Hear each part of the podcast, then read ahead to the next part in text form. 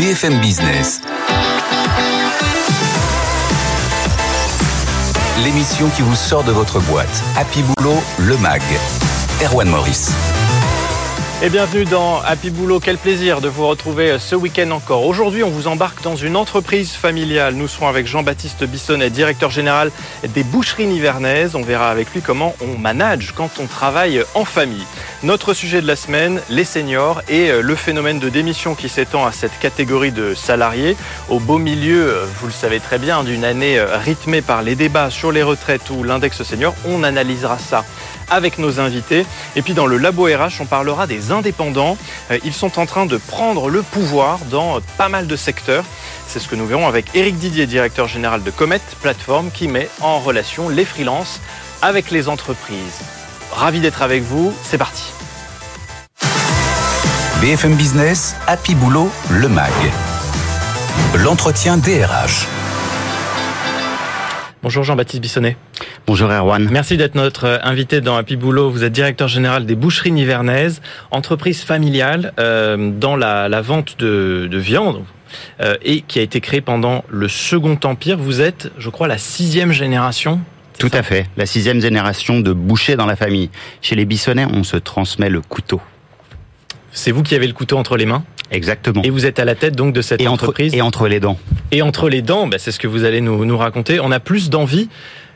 Euh, on va peut-être commencer par ça quand on est euh, euh, un membre d'une famille et à la tête d'une entreprise euh, dans laquelle on, on, a les mêmes membres en fait que, que sa famille. Alors je sais pas si on a plus d'envie. En tout cas, on a l'envie d'avancer, l'envie d'aller d'aller de l'avant avec avec la famille et surtout d'aller de l'avant avec toute une équipe. Euh, ce qui est extraordinaire aux boucheries nivernaises, c'est une histoire donc qui date déjà depuis six générations, trois générations sous la, la marque boucherie nivernaise, on pourrait appeler même maison euh, boucherie nivernaise. Euh, on, on, on, est vraiment dans, dans un lieu de travail euh, hors norme, en travaillant avec la famille, avec les collaborateurs, donc des artisans bouchers qui m'ont appris mon métier tous les matins. Euh, c'est des moments particuliers. Euh, je, je, peux même dire que les collaborateurs, puisque généralement on fait carrière au Nivernaise, bah, font partie de la font partie de la famille. Donc quand on va au boulot le matin, quand je vais au boulot tous les matins, j'y vais vraiment avec le sourire et je suis super heureux de, de, me rendre à chaque fois dans les différentes sociétés de la de la société des boucheries nivernaises. C'est comment d'ailleurs d'être un salarié dans une entreprise familiale, c'est-à-dire de de ne pas faire partie de la famille Bissonnet, mais de faire partie de cette entreprise. Vous leur avez demandé? Alors réellement euh, non, mais quand je vois les collaborateurs qui peuvent nous entourer, euh, ils font partie de la famille des boucheries nivernaises et ils mmh. font partie de la famille Bissonnet. Vous êtes la sixième génération, on le disait, sixième génération de bouchers. Ça devient accès exceptionnel, une telle longévité? Tout à fait, tout à fait. On est dans un monde qui bouge, mais quand vous êtes passionné dès la naissance, il euh, y a pas de la, la boucherie n'a pas de n'a pas de secret pour vous. Comment est-ce que comment est-ce que ça vous est venu? C'était une évidence pour vous de prendre la, la relève? C'était tout à fait une évidence.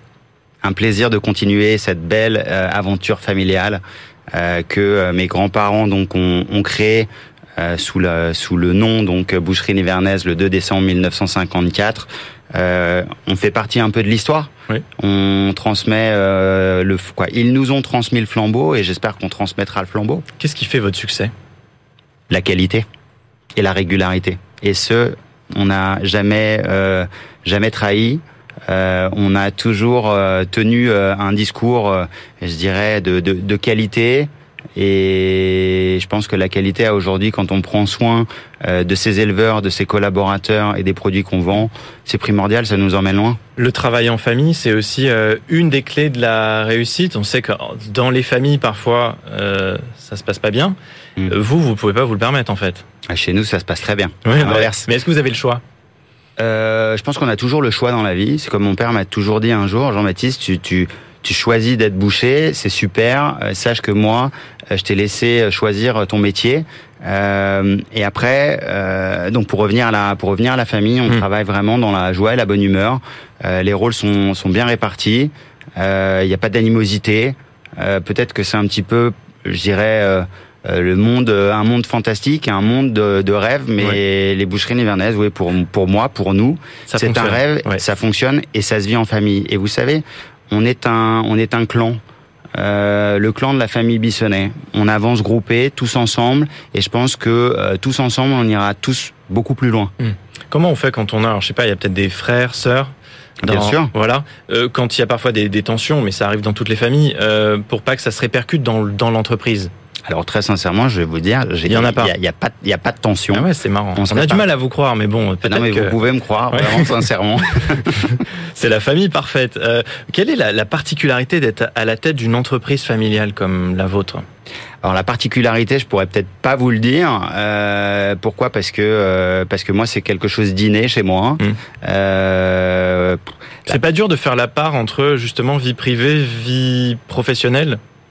Non, non, parce que je vis. Je, Elle est où la frontière je, je vis, je respire Nivernaise. La frontière, euh, je pense que je pense qu'il y en a pas. Euh, je vais je vais pas dire que je vis dans Mm. mon entreprise non plus, parce que j'ai une très belle vie euh, familiale à côté.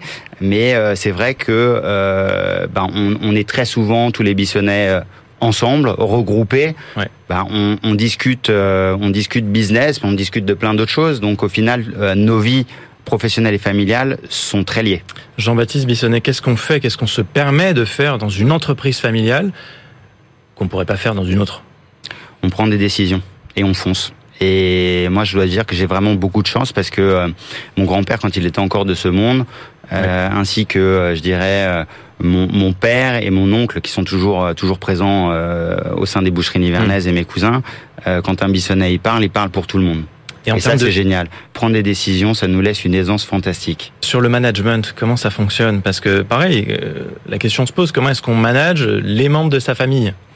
Comment est-ce qu'on manage les membres de sa famille? Ça, c'est une bonne question. On manage oui, tout simplement les, les, les, membres de, de, de sa famille. Euh, chacun a un rôle bien, bien déterminé dans la, dans la direction de la société. Le but étant forcément euh, le développement, la croissance, tout en prenant soin de nos collaborateurs mmh. et, et, et, sans rien, sans rien lâcher au niveau de la, au niveau de la qualité. Bon, j'ai remarqué. Alors, euh, on, on, a eu, on a les photos de toutes les, les directions mmh. chez vous. J'ai pas vu de femmes. Euh, C'est vrai que le, le sujet, ce sujet-là de la parité, il est très important dans les entreprises qui ne sont pas des entreprises familiales. Tout à fait. Dans une entreprise familiale, c'est parfois plus compliqué hein, quand on peut-être seuls des hommes décident de, de, de, travailler dedans. Comment vous vous regardez ce sujet-là Alors, ce sujet-là est à regarder avec euh, une grande attention parce que c'est vrai que la parité de la femme dans la société est quelque chose de très important. Le rôle de la femme dans notre euh, dans notre société familiale est un rôle extrêmement important. Euh, on pourrait dire derrière chaque grand homme se cache une grande femme, euh, derrière chaque grande femme se cache forcément un, un grand homme. Euh, on est devenu ce que nous sommes devenus les boucheries nivernaises au départ. La base de, de, de la réussite des boucheries nivernaises, c'est quoi? C'est des hommes et des femmes mmh. ensemble. Euh, ma grand-mère, le 2 décembre 1954, était avec mon grand-père lors de l'ouverture de leur de leur boucherie à, à Suresnes. Donc vraiment, c'était un couple extrêmement mmh. extrêmement lié. Euh, Mais dans l'organigramme, on va, on va avoir plus de femmes à l'avenir? Alors dans l'organigramme, oui, on va avoir plus de femmes à l'avenir. Pourquoi? Parce que euh, je trouve que euh, la femme euh, a, a, un sens euh, que le que l'homme n'a pas forcément, et je trouve que les femmes qui dirigent chez nous dirigent très bien. Voilà. Il y aura une septième, une huitième génération? Il y a une septième génération en cours. Déjà. Déjà. Mes cousins ont déjà des enfants. Euh, moi, c'est. Ça va perdurer. C'est en cours. Voilà. Merci beaucoup pour votre témoignage. Merci d'être venu dans Happy Boulot, Jean-Baptiste Bissonnet, directeur général des Boucheries Nivernaises. Avec plaisir. Merci, Juan. BFM Business, Happy Boulot, le MAG. Sujet sur la table.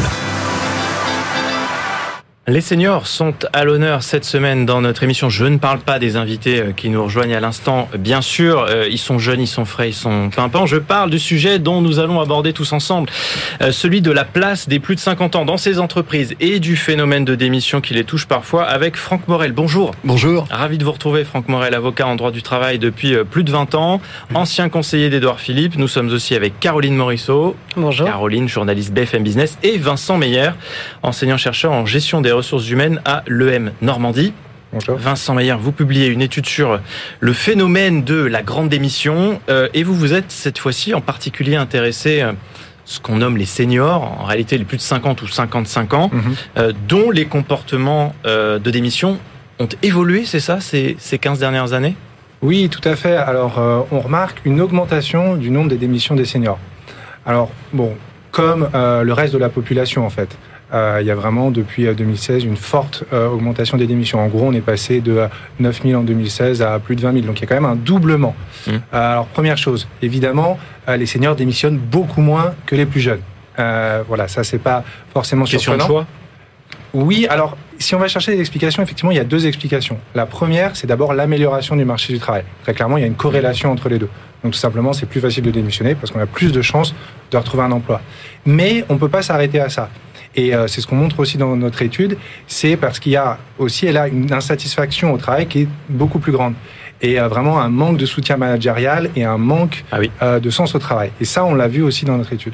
Euh, Franck Morel, euh, Caroline Morisseau, ce sont des éléments importants. Là, ces explications euh, qu'on nous donne, que l'EM aussi Normandie nous, nous donne, euh, selon Oui. lesquelles, bah, en fait, le, le management, c'est aussi responsable de la démission des plus de 50 ans dans les entreprises. Ah oui, c'est des éléments qui me paraissent primordiaux, mais vous avez pointé un élément qui est central, c'est le lien avec la situation du marché du travail. Euh, si le- la proportion des démissions s'accroît, quelle que soit la tranche d'âge, c'est aussi, vous l'avez dit, parce que euh, on a plus de chances de trouver un job si on quitte son job actuel. Et donc, l'équilibre sur le marché du travail entre les recruteurs et les recrutés est un peu différent. On le voit bien d'ailleurs avec la montée comme jamais des tensions de recrutement. hein. on a atteint un On niveau de tension de recrutement qui a. Alors on se rapproche. On n'y est pas encore. On est hein. On est à plus de 7%. On peut considérer que le plein emploi c'est à peu près à 5%, hein, Mais il grosso y a une modo. inversion qui s'est faite effectivement sur euh, les Absolument. tensions sur- dans certains Oui, secteurs. alors il y a certains métiers, certains secteurs d'activité, on pense tous à certains métiers, par exemple dans l'informatique, Mmh. hein, avec des, des compétences très pointues dans ce domaine, où les tensions sont extrêmement fortes et où les gens qui ont des compétences, qu'ils soient seniors ou qu'ils soient euh, plus jeunes, Mmh. et qui ont des compétences rares, eh bien sont en position de force évidemment pour négocier vis-à-vis des recruteurs en, en dictant un petit Oui. peu leurs conditions et notamment on le voit de plus en plus, par exemple, leur statut social. Oui. En disant, moi, je préfère être indépendant, je préfère être freelance dans un certain nombre de cas. Et donc, c'est un changement assez considérable. Alors après, il faut garder à l'esprit quand même un autre point, c'est que vous avez aussi une très grande dualité dans le marché du travail. Le taux d'emploi des seniors, il s'est largement amélioré depuis 20 ans, il a pris 20 points en 20 ans, mais dans le même temps, le chômage de longue durée des seniors s'est accru aussi. Et donc, on a aussi une grande dualité, c'est-à-dire que vu d'avion, ça s'améliore, mais quand on creuse un petit peu dans le détail, eh ben, on a euh, un certain nombre de, de profils, hein, de, de personnes qui sont en risque de précarisation et d'exclusion, et c'est aussi pour ça qu'il faut mettre le paquet sur l'emploi des C'est seniors. un élément d'ailleurs qui a été souligné pendant le, le débat sur la, la réforme des, des retraites. Vincent Meyer, quand on regarde aussi d'autres études qui sont faites là-dessus, hein, qui vont dans le sens de ce que vous venez de nous raconter, euh, 60% des 50 ans et plus dans les entreprises disent qu'ils démis- ils démissionnent pour des raisons d'épuisement ou de manque de soutien au travail. Ça veut dire que la tendance, elle est très forte. Oui, et alors, et ce qui est euh, intéressant dans cette étude, c'est de voir que, bon, quelle est la raison principale pour laquelle on démissionne Hmm. Souvent, on s'attend le salaire, voilà, classiquement. Et là, on voit que euh, euh, de plus en plus, non, c'est par manque de soutien managérial, et loin devant, hein, et surtout pour les seniors, beaucoup plus que le salaire. Donc, on voit que cette question du management et du sens du travail Hmm. est vraiment plus importante.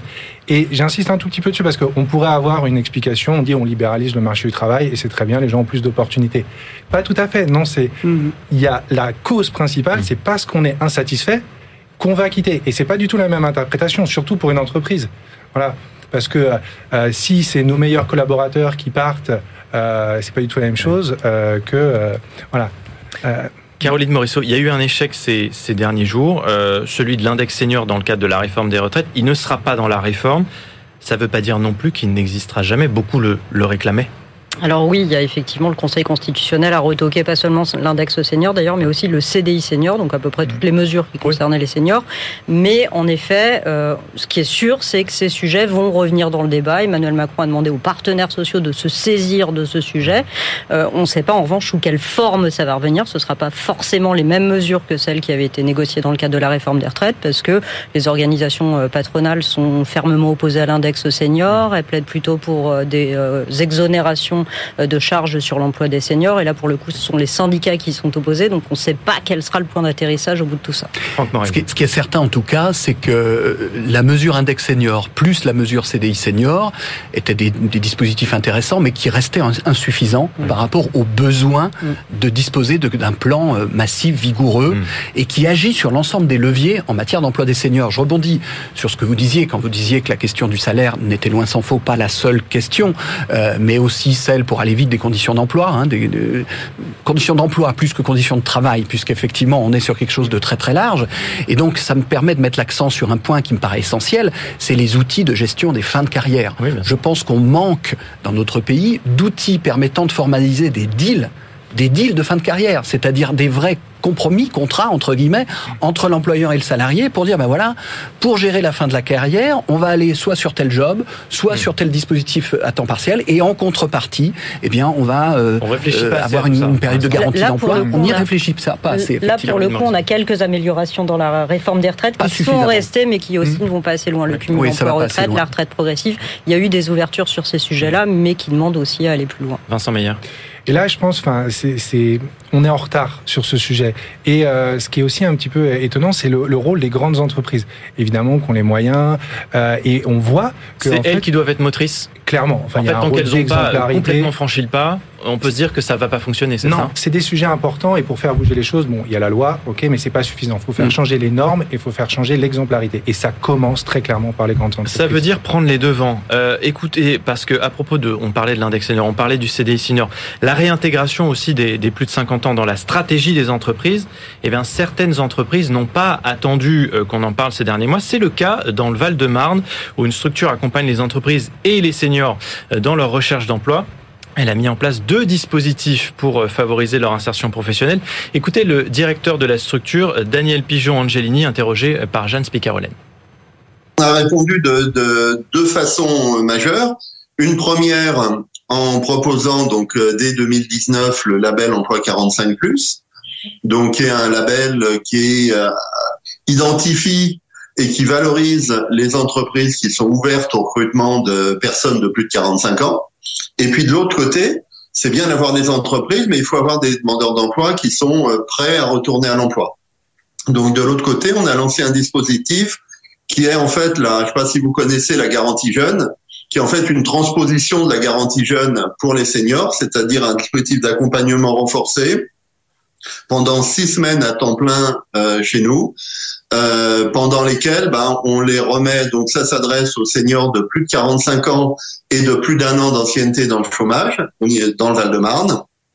Pendant euh, donc ces six semaines, on va à la fois euh, ben, améliorer leur capacité à, à, candidater, mais aussi on va leur redonner confiance, on va leur faire découvrir des entreprises auxquelles ils n'auraient pas pensé, des métiers auxquels ils n'auraient pas pensé, etc.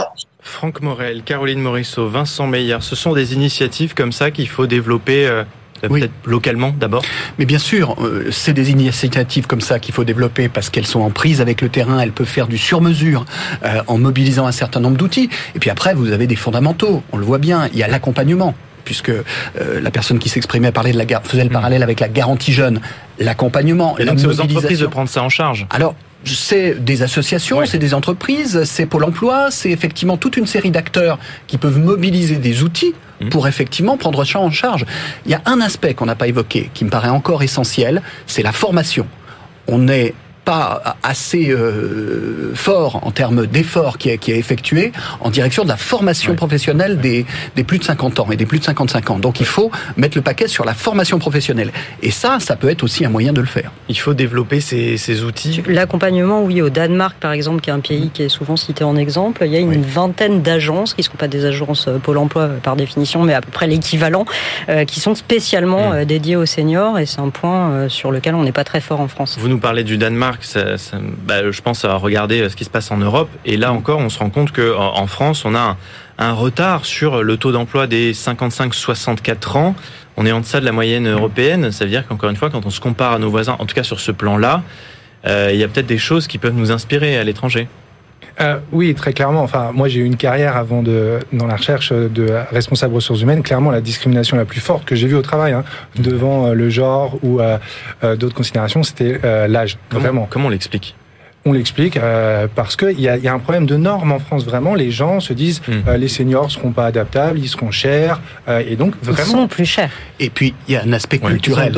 On, on, a été shooté au pré-retraite. Faut le rappeler quand même hmm. pendant des années et des années, et ça a pesé quand même sur la la perception culturelle des seniors, puisque c'était facile, dès qu'on avait des difficultés, allez hop, on se mettait d'accord, on faisait des mesures d'âge. Donc, et ça, on a mis du temps à s'en départir. C'était une erreur. Et c'était une énorme erreur, évidemment. On l'a payé très très cher et on continue de le payer. Oui, on on continue de le payer dans les têtes, Mmh. effectivement. Et c'est pas encore complètement débranché dans les têtes, effectivement. Enfin, je veux dire, quand on regarde dans les grandes entreprises, on sort un an avant à la retraite que dans les petites entreprises. Enfin, ça devrait être Ouais. l'inverse. Les grandes entreprises ont quand même plus de moyens, Ouais. on peut faire des belles carrières, etc. Non, c'est inversé. Enfin, c'est, c'est, on peut pas continuer à fonctionner comme ça. Une minute pour conclure. Il faut faire quoi? C'est quoi les solutions? Il faut contraindre les entreprises justement. Il faut que le législatif euh, passe par là. Il faut euh, sanctionner aussi, comme on l'a fait sur l'égalité Non, professionnelle. les solutions, elles passent par une pluralité de leviers. Une pluralité de leviers, d'outils, d'outils incitatifs. Il faut faire en sorte que l'ensemble des acteurs aient intérêt à embaucher et à garder les seniors. C'est ce que disent tous les experts. Il n'y a pas de baguette magique. Ça passe par une panoplie de solutions. Mais en tout cas, attention à la contrainte parce que euh, par le passé, on a eu des, des, des contre-exemples. Dans les années 80, contre-productif. ouais, il y avait une Oui. contribution qui s'appelait la contribution de la lande qui consistait à taxer les entreprises si elles se séparaient euh, de leurs euh, salariés de plus de 50 ans. Mm. Et ça a eu un effet contre, enfin, complètement contre-productif puisqu'elles se sont séparées de tous leurs salariés dès 49 ans. Peut-être pour conclure, et une solution qui peut nous inspirer à l'étranger? À l'étranger. Alors, il faut changer les normes, il faut changer la culture et euh, inciter. Alors, en, en France, par exemple, on voit sur euh, les jeunes, euh, l'apprentissage, ça fonctionne très bien. Donc, des systèmes comme ça pour Mhm. les seniors. Et on peut aussi inciter l'index senior. Euh, Et donc subventionné, financé par l'État aussi. Parce que Oui, l'apprentissage c'est- était largement. Euh, euh, on peut financé. sur cumul emploi-retraite, on peut travailler euh, en 4-5e, on peut accompagner Mhm. euh, pour transférer les savoirs. Merci beaucoup, Vincent Meyer, enseignant-chercheur à l'EM Normandie, Franck Morel, avocat associé au cabinet Flichy Granger et Caroline Morisseau, qu'on retrouve tous les jours sur notre antenne, journaliste BFM Business, pour ce débat passionnant. BFM Business, Happy Boulot, le MAG. Le Labo RH. Et focus dans les minutes qui nous restent dans notre labo RH sur les indépendants. Avec vous, Éric Didier, bonjour. Bonjour Erwan. Ravi de vous retrouver. Vous êtes PDG de Comet, plateforme qui met en relation les freelances avec les entreprises. Et pour ça, vous utilisez euh, bah, la technologie. Ça commence par là. Absolument. Quelle technologie? Nous fabriquons des algorithmes qui vont chercher toutes les données publiques de toutes les personnes, toutes les traces que vous laissez sur le web. Mhm. Notre but étant d'identifier euh, le meilleur expert informatique pour des missions longues en entreprise. Voyez-nous comme une sorte de technologie pour euh, complémenter la chasse de, la chasse de tête. En un temps record, vous donnez 48 heures, c'est ça, 48 pour heures. trouver le bon profil. Non seulement pour le trouver, mais pour qu'il commence en entreprise. Alors que souvent, il faut plutôt 3 ou 4 mois de préavis. C'est ça. Donc, non, ça euh, c'est un vrai défi euh, et en même temps aujourd'hui on en est là, c'est-à-dire que ça se joue sur. C'est comme quand on fait une recherche euh, sur un moteur de recherche, Mhm. on veut le résultat instantanément. Là, quand Absolument. on recherche bah, quelqu'un euh, pour euh, voilà dont on a besoin, un freelance, euh, on le veut très très vite. Ça vient historiquement du fait que les programmes informatiques pour ce qui gère votre banque, par exemple, on les développait par cycle de trois ans. Donc trois ans, si on met trois mois à recruter quelqu'un, ça va. Aujourd'hui, les cycles, ils sont de quelques mois. Hmm. Et si un cycle fait quelques mois et que vous mettez trois mois à trouver le- la personne pour le faire, vous avez planté vos délais. On a plus de 3,5 millions de freelances euh, en France. Mhm. C'est en progression. Euh, ça veut dire qu'on c'est un modèle qui prend et pour lequel donc il faut apporter ce type de solution que vous développez? C'était assez facile de recruter euh, avant, entre guillemets, euh, parce que euh, bah, il y avait soit des chasses de tête, soit des cabinets, soit des sociétés de conseil qui avaient déjà plein plein de gens disponibles et qui les mutualisaient. Aujourd'hui, l'indépendance, c'est un marché euh, presque similaire à ce qu'on appelle le B2C, c'est-à-dire un marché de consumer. Ils sont cachés un peu partout. Les trouver, les identifier, être capable de les faire travailler en, grande entreprise qui ont des modèles quand même assez complexes au niveau travail. Ouais. Il faut globalement quelque chose qui, qui corresponde à ce qu'il en est. Je pense que la circulation dans Paris a favorisé les Uber et autres. On fait la même chose côté informatique. Et on se rend compte, on disait qu'il y en a de plus en plus des, des auto-entrepreneurs, des freelances, euh, si bien que parfois les meilleurs, mm, enfin les meilleurs talents ne sont plus dans les entreprises. Ils se sont mis à leur compte Oui. euh, et ils vendent leurs services aux, aux- aux entreprises. Euh, ce sont eux qui choisissent les clients en fait, en réalité. Un peu les deux, parce que pour être heureux au travail, il faut que celui qui a qui donne la mission et celui qui l'a fait s'entendent bien. Mhm. Nos motos, c'est d'essayer de, de réenchanter le travail, mais il faut en effet qu'il se trouve et de plus en plus, les experts sont attachés à, à leur expertise, à leur savoir-faire, moins au Ouais. logo de la société pour lequel ils travaillent. Et ils sont, en étant euh, en freelance, aussi mieux payés. Euh, c'est ça aussi l'enjeu de, enfin, c'est ce qui explique ce phénomène? Ça arrive comme quatrième motivation, étonnamment. La première motivation, à plus de 50%, c'est de prendre du plaisir dans la mission qu'ils font. C'est des passionnés. Numéro un. Euh, numéro un.